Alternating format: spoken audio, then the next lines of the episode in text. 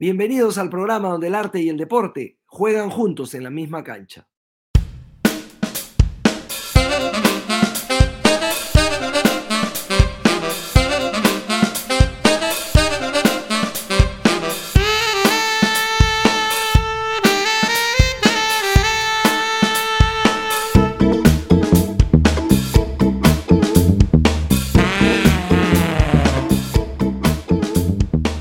¿Qué tal? ¿Cómo les va? Hoy nos toca conversar desde la grada con alguien que es multifacético, es periodista, es escritor, es poeta, es comunicador de televisión, es comunicador de radio, es papá de Julieta y además, o sobre todo, es alguien que ha podido eh, hacer las cosas desde el seso y desde la sensibilidad sin eh, desdibujarse para nada, al contrario, lo ha hecho de una manera sobresaliente. Renato Cisneros está con nosotros y de inmediato le damos la bienvenida. Renato, ¿cómo estás?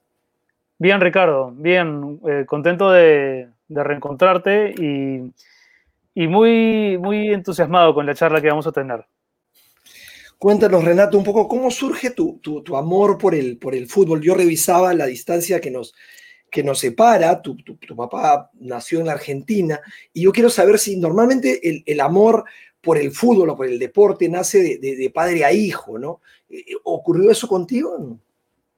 No, no, no, esa no fue una herencia paterno-filial. De hecho, a mi, a mi papá no le gustaba tanto el fútbol o le gustaban determinados espectáculos futbolísticos. ¿no? No, no, yo no reconocí nunca en él un hinchaje respecto de un equipo, aunque él decía ser del San Lorenzo de Almagro, pero nunca me dio pruebas tampoco de que eso fuera verdad, no, me hablaba de un jugador en particular, ni, ni de haber ido al estadio eh, en, los años que viví en Buenos Aires. Él nació en Buenos Aires y vivió ahí hasta los 24 años. Perfectamente podría haber tenido una relación ¿no? este, o identificarse con algún equipo. Em, pero, pero sí recuerdo haber visto con él algunos clásicos, eh, varios partidos de, la selección peruana, en la Argentina, Inglaterra del Mundial 86. O sea, lo recuerdo a él en esos momentos, pero, pero a mí ya el, fanatismo por el fútbol, no sé exactamente de dónde me vino. Yo creo que me vino primero porque en el colegio me encantaba jugar fútbol. Yo en realidad no era de los que de, los más notables, eh, ni académicamente ni deportivamente, y, paraba con un grupo de amigos muy pequeño, pero el fútbol era un mecanismo también de negociación y que te permitía, eh, te permitía sobrevivir, básicamente, en el cole, ¿no? Eh, los, matones no se metían contigo porque jugabas más o menos bien y de alguna forma te daba algún tipo de extraño prestigio. El hecho de poder si no estar en la selección, por lo menos jugar los campeonatos y tener esa actividad. Cuando terminaste de escribir la, entrañable y catártica, imagino, eh, distancia que nos separan, le contabas a una periodista colombiana para una entrevista en el, en el tiempo de Bogotá, que, primero lloraste y después te tomaste una chela. Eh, ¿Alguna vez el fútbol o los deportes te han hecho, te han hecho llorar o te han hecho emborracharte? Eh, bueno, seguramente, seguramente me he emborrachado con la excusa de algún, de algún eh, partido de fútbol. Eh, y después han venido los llantos. No sé muy bien si por el partido o por alguna otra circunstancia. Pero mira, donde, donde recuerdo más, a ver, quizá porque es un recuerdo también reciente, ¿no? Pero eh, el día del, debut de Perú en, Rusia ante Dinamarca. Sin que el partido haya empezado. Es, raro porque lo que me emocionaba no era el espectáculo deportivo en sí, o mejor dicho, el espectáculo entendido no solo como el juego, sino como el ambiente y lo que se estaba poniendo en juego ahí, ¿no? No estoy hablando de los puntos, sino de ese volver a sentirse insertado en el primer orden mundial, ser visto por todo el mundo. Recuerdo mucho que había una pancarta de un, de, un hincha que decía, eh, papá, llegamos. Y eso, por ejemplo, me emocionó, ¿no? Porque sentía que muchos de los peruanos que habían llegado hasta, hasta Rusia, eh, lo habían hecho cargando la mochila de frustraciones generacionales de muchos años, ¿no? yo ahí veía en esos rostros, veía no solamente a hinchas del fútbol esperando que debute su selección, sino gente que la había pasado mal, ¿no? que había crecido con la crisis económica, con la inflación, con el terrorismo, que había visto decenas de selecciones peruanas fracasar en su intento por llegar a donde estábamos ahora.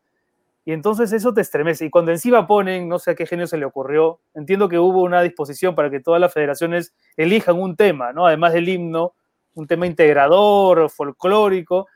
Y no sé a quién se le ocurrió poner el Contigo Perú, pero fue ya ese momento era de Peña, ¿no? Peña de Barranco, Pollis, 1992. Y como además permitían eh, beber cerveza, entonces ya era. Y Perú todavía no salía a la cancha, y eso ya era una una fiesta, ¿no? Y ahí sí, sí me recuerdo emocionado, ¿no? Por todo esto que te cuento. Entonces tú estuviste en Rusia, o sea, lo, viviste in situ.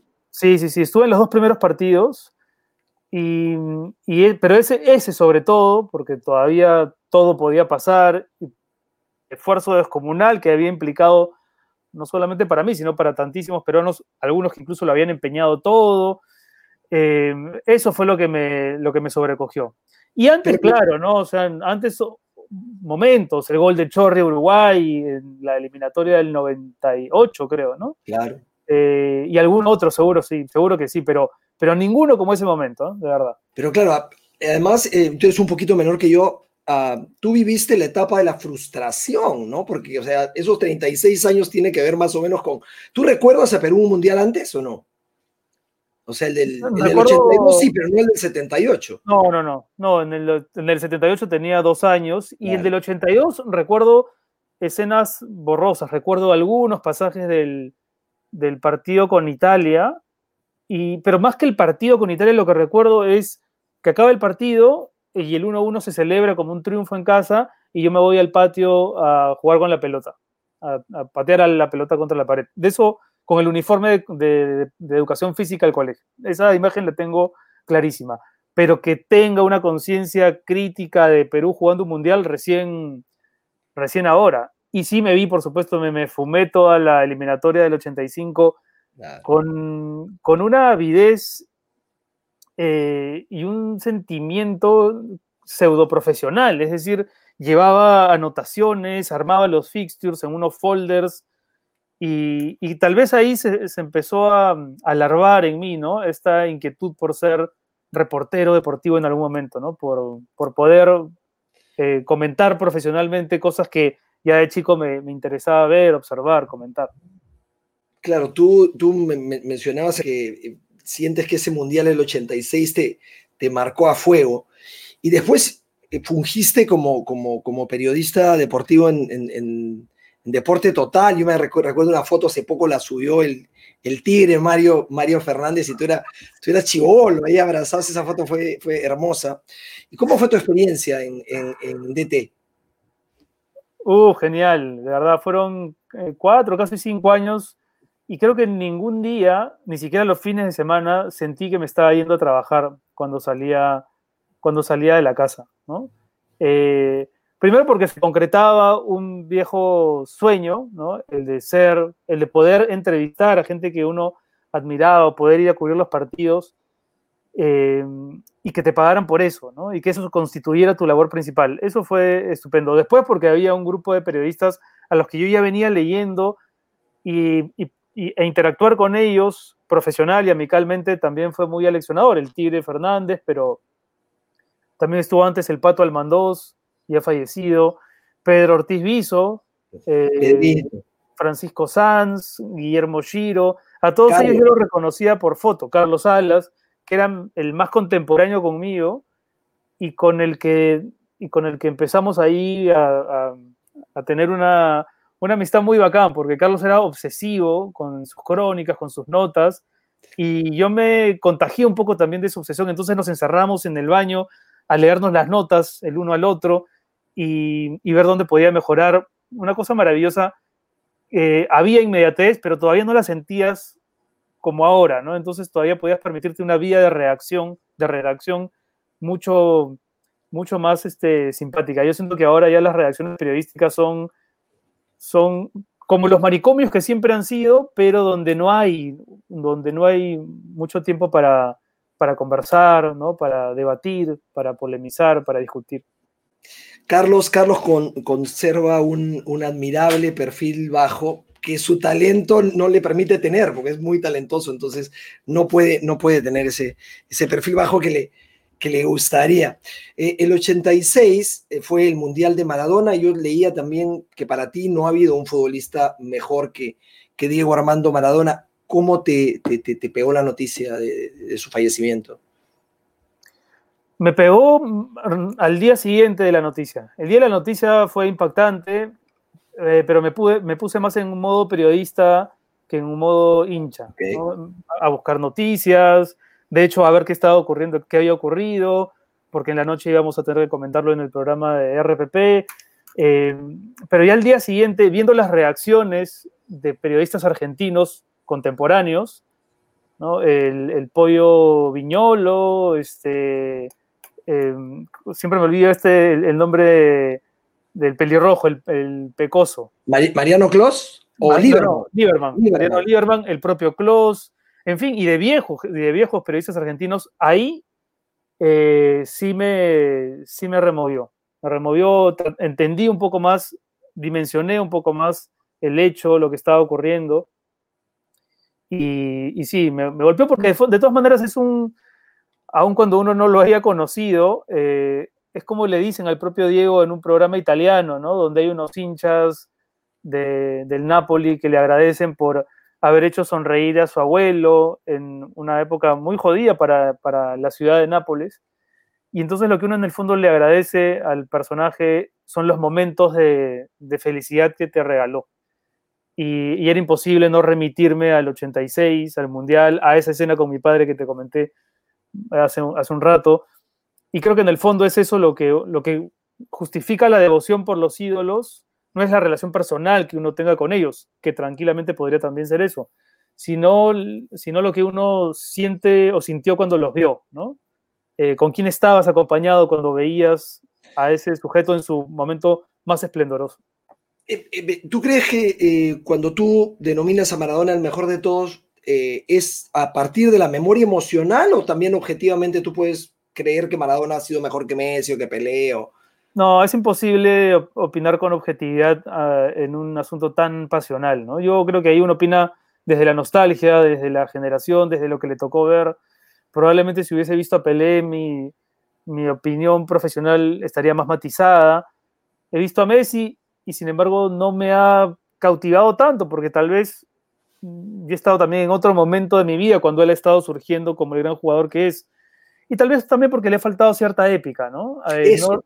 No recuerdo qué, eh, periodista argentino o escritor argentino decía en una entrevista a propósito del fallecimiento de Maradona, que Maradona se convirtió en el padre de sus padres, ¿no? Eh, sí, claro. Porque los tuvo que asistir, los tuvo que, que, apoyar económicamente, los tuvo que sacar adelante, les tuvo que comprar un mejor lugar donde vivir. En cambio, Messi siempre ha sido hijo de sus padres. Y eso que puede parecer una definición muy superficial, revela un montón de cosas detrás de ella, ¿no? La actitud ante el juego, las ambiciones, eh, el talento más la ambición. Yo creo que en eso Maradona era mejor, pero insisto, opino desde la nostalgia de haberlo visto en su mejor momento, ¿no? Eh, además, en el caso de Maradona, partió su vida, nos hizo testigos de toda su vida, independientemente de lo balompédico, ¿no? Mientras que Messi se ha limitado a regalarnos, limitado es un decir, a regalarnos piezas maravillosas dentro del campo de juego. Diego, Diego expuso su vida y la compartió con nosotros, ¿no? Yo creo que eso... Así es, sí. O sea, finalmente los, los héroes trágicos, ¿no? Tienen una enorme complejidad y lo que los hace atractivos son, es eso, ¿no? Es esa situación paradojal que viven constantemente. Nadie va probablemente a, aplaudir la vida personal de Maradona, pero a mí lo que, me, lo que me hace admirarlo es su lado futbolístico, pero también su complejidad humana. En Messi uno no siente la complejidad, ¿no? Siente que hay una especie de anomia con la que ha decidido vivir y, no sabes muy bien cuándo se emociona, cuándo llora, en qué piensa cuando no está en la cancha. Maradona, como tú dices, se encargó de, alimentar, digamos, su propio mito con un montón de, contenido, ¿no? Contenido político, contenido social, contenido eh, masculino, en fin, era un, enorme personaje, ¿no? Sí, con, Maradona hay una, hay una eh, eh, es casi un oxímoron, una brillantez robótica con Messi, ¿no? Es, brillante, pero excepcional, pero al mismo tiempo da la sensación de que fuera tan extraordinario que, pudiese hacer todo con una facilidad eh, de, un robot o, de un extraterrestre. esta, anécdota, de, Messi, ¿no? De que, de que él era muy, muy pequeño y y logra tamaño a partir de un tratamiento médico. Sí, claro. Digamos, esa intervención de la ciencia en su crecimiento, que es por supuesto un pequeño capítulo en su vida, de todas maneras, yo siempre le he relacionado con, con su comportamiento general, ¿no? Hay algo efectivamente como biónico, como armado, como científico en, en el personaje de Messi, que lo hace también frío, ¿no? Es un poco gélido, aún cuando intenta apasionarse, ¿no? Aún cuando se, enfurece y putea y, grita y se ve que se emociona, pero su, emoción al mismo tiempo es, contenida, ¿no? Es raro, es extraño. Si uno con sus hijos sí lo ve, expresar esta, esta emoción y a este Messi mucho más humano, cuentan que de niño, más o menos eh, Leonardo eh, Facio en, su biografía, en la biografía de Messi digo, ah, contaba que una amiguita hablaba por él hasta los nueve años en el colegio, es decir, lo interpretaba, ¿no? Messi le hablaba a la amiga y la amiga decía, dice Leo que esto, que el otro. Este, ya que hablamos de, grandes ídolos del deporte, otra cosa que me sorprende es que tú, no, no sé si estoy en lo correcto, prefieres a Djokovic por sobre Nadal y, Federer, ¿Es, cierto esto o no? Sí, pero esa es una preferencia bastante irracional. O sea, yo sé que el mejor jugador de la historia es Federer. Eh, y, si alguien me hace la pregunta así, digamos, con, esa, con, ese requerimiento preciso, seguramente diré que es él, ¿no? Pero a mí más me gusta ver, ver jugar y ganar a Djokovic. Eh, no sabría decirte por qué exactamente. Tal vez empecé. Tiene que ver con lo mismo de Maradona, Renato, de repente, porque Djokovic es expresa sus emociones mucho más que los demás en el campo, ¿no? O sea, uno ve cómo se está sintiendo. Sí. exacto. Hay algo de autenticidad en, en Djokovic que a mí me, emociona, ¿no? Es como el, profesional del tenis que no deja de ser eh, Yoko para, solamente porque va a jugar un partido. A Nadal, aunque es un extraordinario jugador, siempre lo he sentido un poco más performático, ¿no? Este, no sé, exagerado, tal vez, eh, como que interpreta un personaje que, juega al tenis muy bien. Y bueno, y Federer siendo un genio también es, un, es una especie como de témpano, ¿no? En ese sentido. Eh, con Djokovic me pasa eso, ¿ah? es una simpatía que tiene que ver con su tenis, pero también con, con, cómo es él. Y cuando lo ves en entrevistas, cuando lo buscas en redes sociales, se parece mucho al tipo que sale a la cancha interactúa con el público y se frustra, ¿no? Y, lanza las raquetas. Eh, creo que por eso es. Y tal vez también por hacer un poco de contra, ¿no? A, la unanimidad que tienen, que tienen Federer y, Nadal. Bueno, Djokovic eh, tiene, hay razones por las que alguien podría esgrimir que Djokovic es el mejor de la historia si uno toma en cuenta que es el que ha ganado, por ejemplo, todos los torneos e inclusive los ha ganado por lo menos dos veces, no los, no los Grand Slam, pero sí, que, que los ganó una, pero, pero sí, sí, los, los, torneos Master 1000, ¿no? Djokovic los ha ganado dos veces, mientras que Nadal y Federer no. Lo único que le falta a Djokovic es, son los Juegos Olímpicos para, completar una carrera eh, perfecta, inmaculada, ¿no? Es campeón de la Davis también, ¿no? Sí, eh, ojalá, que, ojalá que le alcance el, físico, el talento. Yo creo que le va a alcanzar, ojalá, ojalá lo pueda completar. Tú juegas fútbol eh, muy bien, además, eh, ¿practicas tenis? ¿Practicas otro deporte? Natación, creo que no, nos dijiste, ¿no?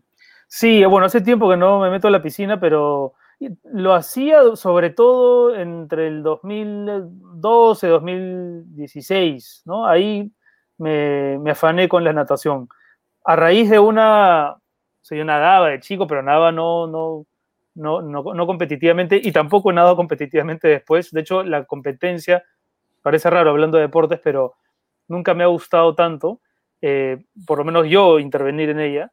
Pero a raíz de una hernia lumbar, que un doctor estuvo a punto de operarme, un segundo médico me dijo, antes de, ver si efectivamente la única salida es la operación, eh, hagamos una terapia de, de, radiación, ¿era? No recuerdo. Bueno, sí, probablemente. Y, y nada, apunte a nadar. Y ahí volví a la piscina y bueno, fue como un, un como un viejo, un viejo romance, ¿no? Porque, porque no dejé de ir, me encantaba. Y tal vez porque en ese momento también estaba escribiendo la novela y pasa con la natación, como con los deportes solitarios, muchos de ellos al menos, que llega un punto en el que el cuerpo se emancipa de la mente y sigue trabajando, casi como en piloto automático, y tú te puedes abandonar a pensamientos de lo más fructíferos. A mí me pasaba eso en la piscina muchísimo. No salía para anotar las ideas que se me ocurrían, pero trataba de conservarlas hasta el final. Y tal vez también me encantaba nadar por eso, porque junto con el cuerpo también había una suerte de gimnasia mental que me parecía fascinante. Y una de las películas relacionadas al deporte que más te, que más te han gustado ha sido El Nadador de, de Frank Perry. Yo la verdad no, no la he podido ver, aunque sí estuve investigando. Y, la empieza a hacer Frank Perry, actúa Bart Lancaster. Bart Lancaster. Y, la, termina Sidney Pollack. Sí, así es. Y la, y la película está basada en un cuento de, de Carver, me parece, de, Raymond Carver. Perdón, de Cheever, claro, de, John Cheever. Em, y cuando tú lees el cuento, bueno, el cuento es fascinante. Y, y, no te imaginas una posible adaptación cinematográfica. Y sin embargo, la película eh, respeta el cuento con una fidelidad y con una imaginación, porque el personaje va atravesando ¿no? todo parte del litoral de la bahía donde se encuentra, de piscina en piscina, eh, invadiendo las casas ¿no? del vecindario, y en cada casa echa una mirada a la familia que vive ahí y, comparte ¿no? sus opiniones, sus, sus, conclusiones con el lector. A mí me encanta ese cuento y la película también. Sí, sí, sí. ¿Alguna otra pieza literaria o periodística relacionada con deporte o, alguna, o algún trabajo cinematográfico más? Relacionado con deporte, eh, mira, me puse a correr el año pasado. Ya. Eh, me puse a correr y, y, leí una novela que no la había leído, que, me la debía en realidad, que la recomiendo mucho, que se llama La soledad del corredor de fondo, de Alan Silitow. Eh, y hay una película que está muy bien, no está al nivel del, libro, pero estaba muy bien, porque el personaje es un tipo rebelde, pero que utiliza su rebeldía para destacar eh, corriendo.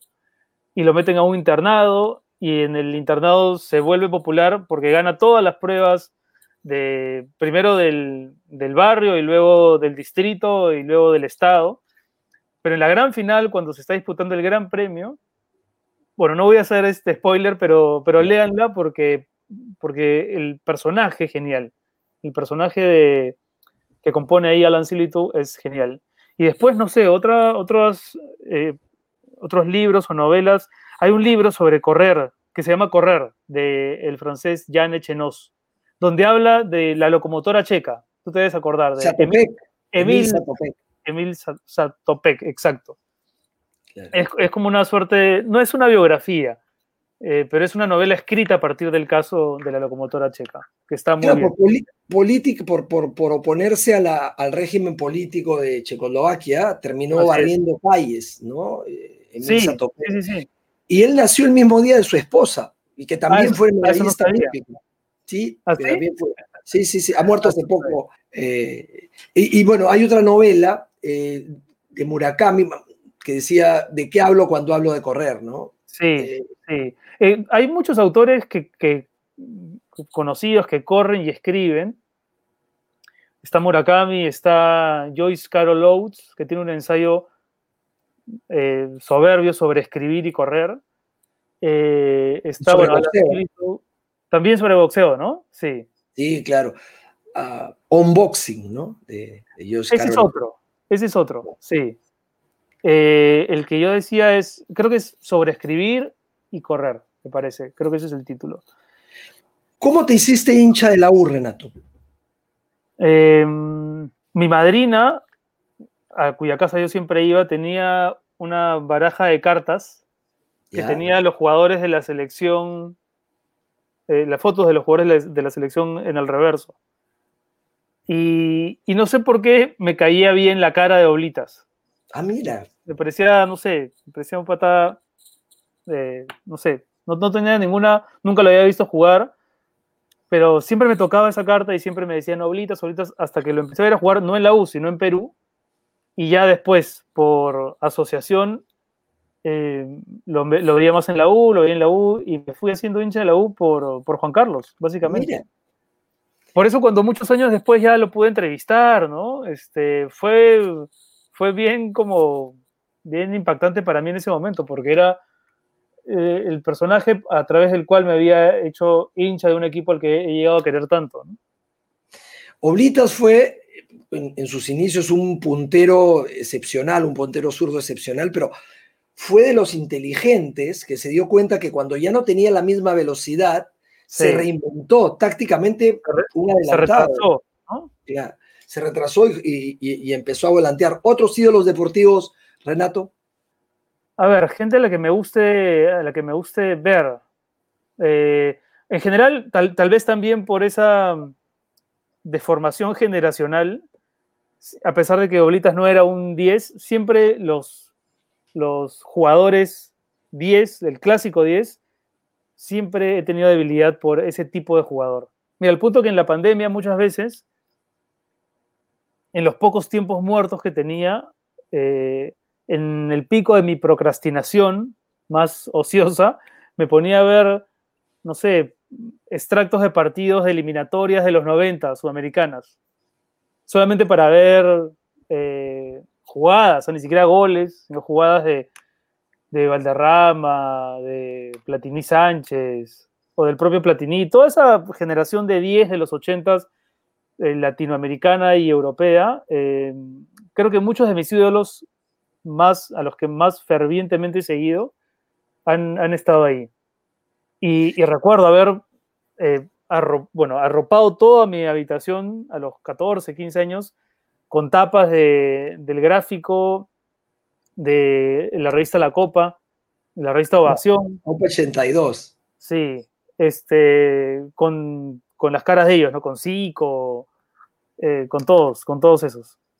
¿Tú estuviste... hoy, hoy, hoy, me cuesta me cuesta identificar así ídolos a los que siga.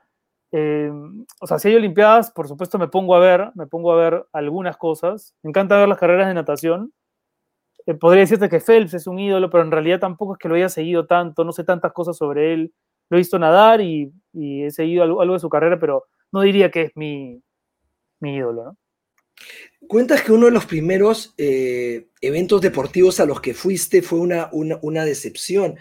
La final del Campeonato Mundial de Voley del 82 en, el Amauta, eh, Perú frente a China, ¿no? Sí, esta misma madrina de la que te hablo, mi tía, esa, mi tía Tota se llama, eh, me llevaba a cosas que yo no tendría por qué haber visto a los 7, 8 años. Pues me llevó a ver El Resplandor a Lorrantia con 7 años. ¡Wow! Y me llevó a ver la final de Perú-China del volei a los 7 años. Probablemente claro, en otro momento de mi vida quizá hubiese aprovechado más la más la, el espectáculo, ¿no? ¿no? Recuerdo poquísimas cosas, recuerdo sobre todo el momento, el momento, recuerdo el momento de, de, las medallas, porque eso significaba que ya nos estábamos yendo por ir a casa, pero del partido no recuerdo casi nada. Sí recuerdo que fui, sí recuerdo el Amauta eh, y, y recuerdo a las jugadoras, ¿no? Eso sí pero no fui consciente del espectáculo, no, no, no, diría, no podría decir que vi esa final y la padecí o la disfruté, ¿no? Lamping nos hizo sufrir, la martillo de hierro nos ganó, nos ganó esa final. Eh, y también estuviste en, la final Boca River en, en, Madrid, en el Bernabéu. ¿A quién, ¿A quién le ibas? ¿Tú eras, ¿Tú eras más de Boca más de River? ¿A quién querías que gane? Mira, me ha, dado por temporadas. ¿ah? Esto puede parecer un sacrilegio para aquellos que son afiebrados, hinchas de boca y no se les ocurre eventualmente eh, simpatizar con River y viceversa. Tengo muchos, muchos amigos que son hinchas de la U y que no se permiten ser hinchas de boca por muy, por muy bien que esté jugando boca. Yo, mi pasión se agota, digamos, se agota en el Perú en términos de solamente preferir un equipo pero en Argentina ha habido momentos en que, en que me he sentido más hincha de Boca y otros más hincha de River. Ese día, ese día quería que gane River, porque me parecía un mejor equipo, porque está el colombiano, este buenísimo, que de hecho metió un gol espectacular en esa final. Eh, Juan, sí. Juan Ferquintero. Juan, Juan, Juan Ferquinteros. Y, y porque y por eso, básicamente, ¿eh? porque venía jugando mucho mejor y por, y por el colombiano. Tampoco tenía ah, ah. Pero, por ejemplo, en la final, en la, en la, en la siguiente final que pierde con Sao Paulo, creo, ¿sí? ¿Puede ser? Me pareció bien que gane Sao Paulo. Ah, ¿Con Flamengo? ¿Con Flamengo? O con Flamengo, o con Flamengo. Ahí, ahí, por ejemplo, me gustó que gane Flamengo. Entonces, mis hinchajes fuera de Perú, fuera de territorio peruano, no son exclusivos son así más bien eh, movibles. Te, pasa a ti como me pasa a mí, que cuando ves a un equipo y juega un peruano en ese equipo argentino, ya inmediatamente te sientes mucho más cercano. O sea, ahora si, si Boca el otro día hubiese jugado con Zambrano frente al Santos, definitivamente yo hubiese hinchado por, por los Eneises, pues, ¿no? Sí, a no, a no, ser que extrañamente haya seguido la campaña del, del otro equipo, ¿no? Que Claro. Que, a estas alturas de mi vida ya no, ya no me pasa. El otro día, por ejemplo, me vi completo el, el Betis Sevilla, no porque jugara ningún peruano, sino porque ahí había jugado Loco Vargas, ¿no? Ah, claro. El Loco Vargas que ahora me cae mal, porque me parece un personaje que pudo haber hecho una carrera estupenda, pero está identificado con la U, entonces solamente por eso quería que gane el Betis. hablando de, de, la U, ¿te gustaría, vas a compartir o has soñado compartir el, este hinchaje con tu hijita, transmitírselo, irte al estadio con ella? sí. Sí, mira, una de las cosas que, que, a mí siempre me ha llamado la atención y que tiene que ver con la cultura machista en la que nosotros hemos crecido, nuestra generación, digamos, ha sido educada con, en medio de unos códigos machistas que hemos normalizado durante mucho tiempo, pero que también, felizmente, creo que la vida, el tiempo nos ha dado la oportunidad de revisar, ¿no? porque ahora también participamos un poco de de esta discusión pública respecto de cómo desmontar esas categorías machistas. Eh, cuando yo supe que iba a ser padre, todo mi machismo más primitivo salió a flote para y se pudo sintetizar en un pensamiento. Quiero, ojalá que tenga un hijo hombre. ¿no? Ah, Porque claro, la, según el código machista, solamente, con, solamente al hijo hombre lo puedes solamente con él puedes cumplir ciertos ritos de iniciación, como ir al estadio, o fumar, o beber. Con la hija mujer no, porque, porque eso es machista. Pero felizmente, como si no se pudiese hacer con las niñas, quiero decir, ¿no? Felizmente tengo una hija mujer, tengo una hija, se llama Julieta, y por supuesto que pienso cumplir con ella esos y otros ritos este, en, en, los que ella quiere que yo quiera que yo la acompañe, ¿no? Ir al estadio sin duda. Justo el otro día el, celular me recordó un video de hace dos años y donde yo aparezco cantándole una canción de la U mientras le cambiaba el pañal. no sé si se le habrá quedado algo, pero tampoco pienso, digamos, ser muy pesado con eso. ¿no? Le hablaré de la U, le comentaré, pero si quiere ser hincha de Alianza, eh, me va a encantar. Yo creo que, que a diferencia de los padres que tuvimos, que en muchos casos, no en todos, pero en muchos casos, intentaban imponernos sus gustos, tal vez sus vocaciones, sus reglas, su mirada del mundo. Eh, a nosotros nos ha tocado ser padres eh, en una época en la que también nos preocupa, por supuesto, no ser padres sentimentales y estar muy atentos a cómo los hijos se van formando y qué cosas necesitan para que su identidad sea singular, Yo, yo, llevé a mi hija Julieta al estadio con la camiseta del equipo del que soy hincha y este, perdimos 3 a 0. pero, se, hizo hincha, se, ha hecho hincha. pese a la derrota. Le tuve se que hizo, se, se hizo hincha del otro equipo. no, no. Ganó 3 a 0, claro. Renato, ¿has pensado alguna vez escribir eh, una novela o un trabajo que tenga que ver con, con, con deporte? ¿Una película, un guion, un poema? Eh, sí, bueno, de hecho, de hecho hay un, un guion en el que estuve trabajando hasta hace poco con un amigo, en el que el fútbol no es el tema principal, pero, eh, pero hay algo de fútbol. Y después, bueno, escribí una larga crónica que apareció en una antología que organizó Jorge Eslava, que, que se titulaba Milanesa Fútbol Club, hablando de una, la experiencia que tuve con un equipo en la universidad. Pero, pero no, nunca he pensado, hasta ahora por lo menos, en, en una novela o en un proyecto donde el protagonista sea el deporte. Eh, no. Y sin embargo, por ejemplo, el deporte sí estaba presente en, el, en la novela que escribí, una que se llama Raro. Por ejemplo, el protagonista nadaba, nadaba mucho, ¿no? Y nadaba y nadaba y nadaba. Entonces, tal vez eso sea lo más parecido que haya hecho a, a la incorporación del deporte en una novela. ¿Ha- ha- ¿Has jugado fútbol con otros escritores? ¿Has practicado algún deporte Sí. con otros escritores? Sí, sí, varias veces, varias veces. Eh, había un campeonato que organizaba, no sé si Diego Treyes, que ahora vive en París, pero cuando mientras vivía en Lima y en algunas veces que regresaba, se amañaba para, para mm, organizar un- unos torneos relámpago de un día con, con equipos de narradores, con equipos de dramaturgos, con equipos de poetas y con equipos de editores. Los, los problemáticos siempre eran los dramaturgos porque hacían mucho teatro, pues cuando, cuando jugaban. Ah, Los, los- los tocabas y se ponían en plan Neymar, así. ah. Eh, y ahí las dos veces que participé ganamos, pero no podría decir que, que siempre. No, Y ah, después, y después bueno, en, la- en- en las, en las pichangas de la ELU, con la gente del comercio, ahí también Claro. jugaban algunos escritores. Raúl Tola, juega es bien. una especie de, es una especie de redondo, de, de redondo, ¿no? No, no, por, no por el juego, sino por el, porque ya se ha venido, se ha venido este. No, no, buen jugador, buen jugador Raúl, temperamental, Sí, cerebral. claro, claro. A mí, mi, mi- mi compañero de, de, de teledeporte me fastidiaba que yo. Raúl saltaba, salta alto, ha sido jugador de vóley, me ganó Sí. una pelota arriba y hasta el día de hoy nos ganaron en la final del campeonato del canal. Omar me, me fastidiaba al respecto.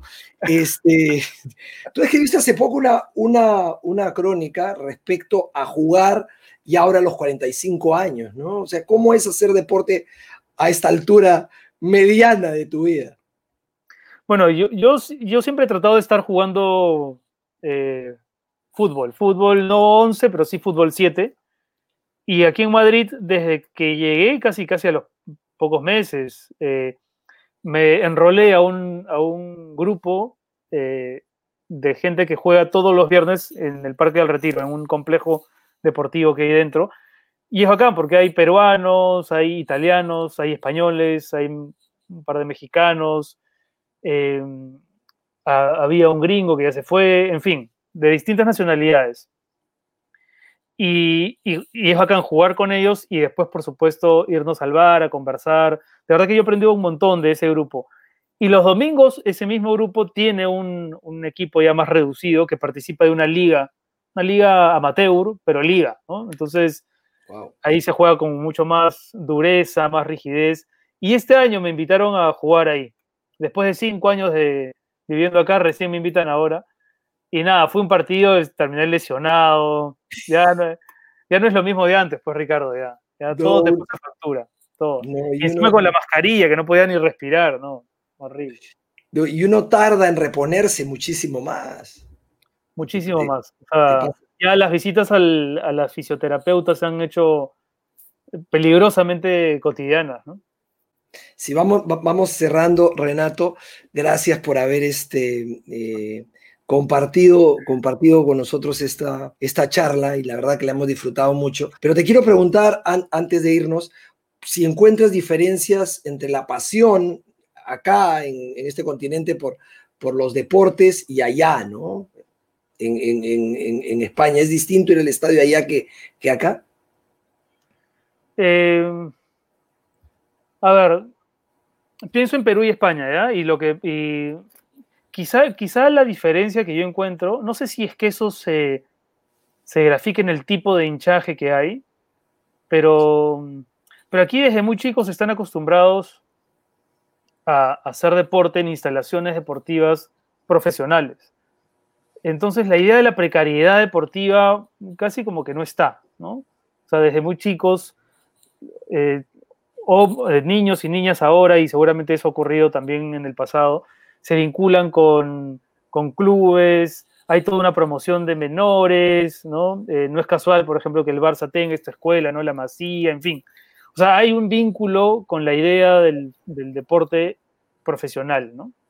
Y con la idea de convertirse en un profesional del deporte sin necesidad de estar, como sí ocurre en el Perú, eh, muchas veces pidiendo limosnas públicamente, ¿no? Que no deberíamos jamás llegar a ese extremo. ¿Cuántas veces hemos visto a estupendos fondistas peruanos haciendo campaña mediática para poder conseguir un pasaje, para poder irse a competir? Bueno, ese tipo de, esa deficiencia estructural yo no la veo aquí, ¿no? Eh, tampoco quiero romantizar el, el caso España, que seguramente tiene sus problemas, pero si me preguntas de saque, yo la diferencia la veo básicamente ahí. ¿Cómo eso opera en la mentalidad del hincha? Eh, tal vez también tiene que ver con que nosotros hemos vivido más dramas, por lo menos pienso ya generacionalmente, olvidándonos de las glorias, no olvidándonos, pero dejando a un lado la gloriosa etapa del fútbol de los 70s eh, e inicios de los 80. aquí los españoles están acostumbrados a ir al mundial, pues, ¿no? O sea, los españoles no podían entender, cuando los peruanos les contábamos a nuestros amigos españoles, no podían entender por qué esa... Luego lo entendían, ¿no? Pero al inicio no, ¿no? ¿Por qué ese delirio cuando supimos que íbamos a ir a, Rusia? Porque ellos están acostumbrados a ir y están acostumbrados a, avanzar y de un tiempo a esta parte están acostumbrados también a ser muy protagonistas de la Copa Mundial. Para nosotros ir ya era pues una quitarse un clavo de tanto tiempo y, eso por supuesto también se ve en la conducta de la gente cuando va al estadio, ¿no? El drama, el, eh, cierta pasión que coquetea con, con, la idea de que las cosas te van a salir mal y que yo creo que eso es muy peruano, la tentación del fracaso, ¿no? Es, el peruano es ribeiriano, ¿no? Por eso Ribeiro es tan, tan leído hasta ahora, porque nosotros vivimos en esa, en esa medianía donde el éxito y el fracaso están, son equidistantes. Mientras que aquí hay una idea, una cultura de éxito, una cultura eso, profesional, más arraigada. ¿Y, el hecho de haber vivido en España te ha acercado más a algún equipo? ¿Eres más del Madrid que del Barça del o del Atlético de Madrid? Más del Atlético de Madrid, sí. Nuevamente, por, por, personajes, ¿no? El Cholo Simeone, por ahí alguno que otro jugador, pero sobre todo por Simeone.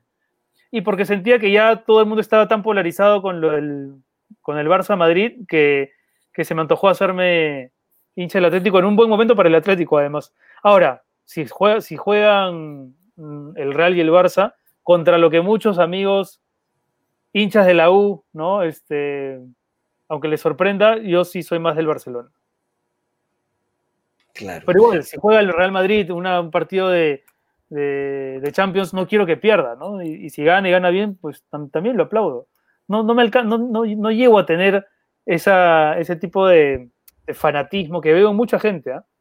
Que no se permiten hinchar por otros equipos que no sean los que ya sus, códigos establecen. Es raro, ¿no? Porque la forma importa para ti, o sea, es decir, el, el, fútbol espectáculo o, más el resultado. Porque el, Atlético de Simeone es más resultadista, por ejemplo, ¿no? Y el Barça practica un fútbol mucho más estético. Sí, a ver, este, si juega el Atlético, me interesa que gane el Atlético, ¿no? A veces independientemente de sus modales. Pero no es que disfrute tanto viendo el Atlético como viendo al Barça, sin duda. Es otra plasticidad, es otra, eh, efectivamente, eso es otra metodología. Pero, pero donde se ha quedado más, digamos, mi cariño en estos años es con el Atlético. Lo que ha sido sin duda un disfrute, pero para nosotros es haber conversado contigo, Renato. La verdad, la hemos pasado, la hemos pasado muy bien y queremos agradecerte profundamente por haber estado acá en, en Conversaciones desde la Grada. Gracias, Ricardo. Gracias. Ahora que dices desde la grada, me acuerdo un libro más sobre fútbol. A ver. Eh, Fiebre en las gradas. Ah, Nick Hornby. De Nick Hornby. Ese libro es estupendo. Es extraordinario. Hay una frase eh, en ese libro que es inolvidable que es más o menos así. Así como me enamoré de, de la chica sin pensar en lo que... Tú, tú la sabes mejor que yo, sin pensar en lo que después me iba a pasar con, y me, pasó lo mismo con el fútbol. Hice una analogía entre enamorarse de un equipo y enamorarse de una mujer sin tomar en cuenta las consecuencias, ¿no? Una cosa así era. Bueno, es que la novela, la novela es básicamente eso, ¿no? Una gran analogía entre la vida sentimental y la pasión futbolística. No recuerdo la frase literal, pero, pero sí animo a la gente a que, a que busque ese libro, ¿no? Sí, sí, es, es un libro delicioso. Abrazo grande, Renato, un placer haber conversado contigo. Igual, querido Ricardo, espero reencontrarme pronto contigo, volver a jugar fútbol. Y bueno, nada, un abrazo para todos.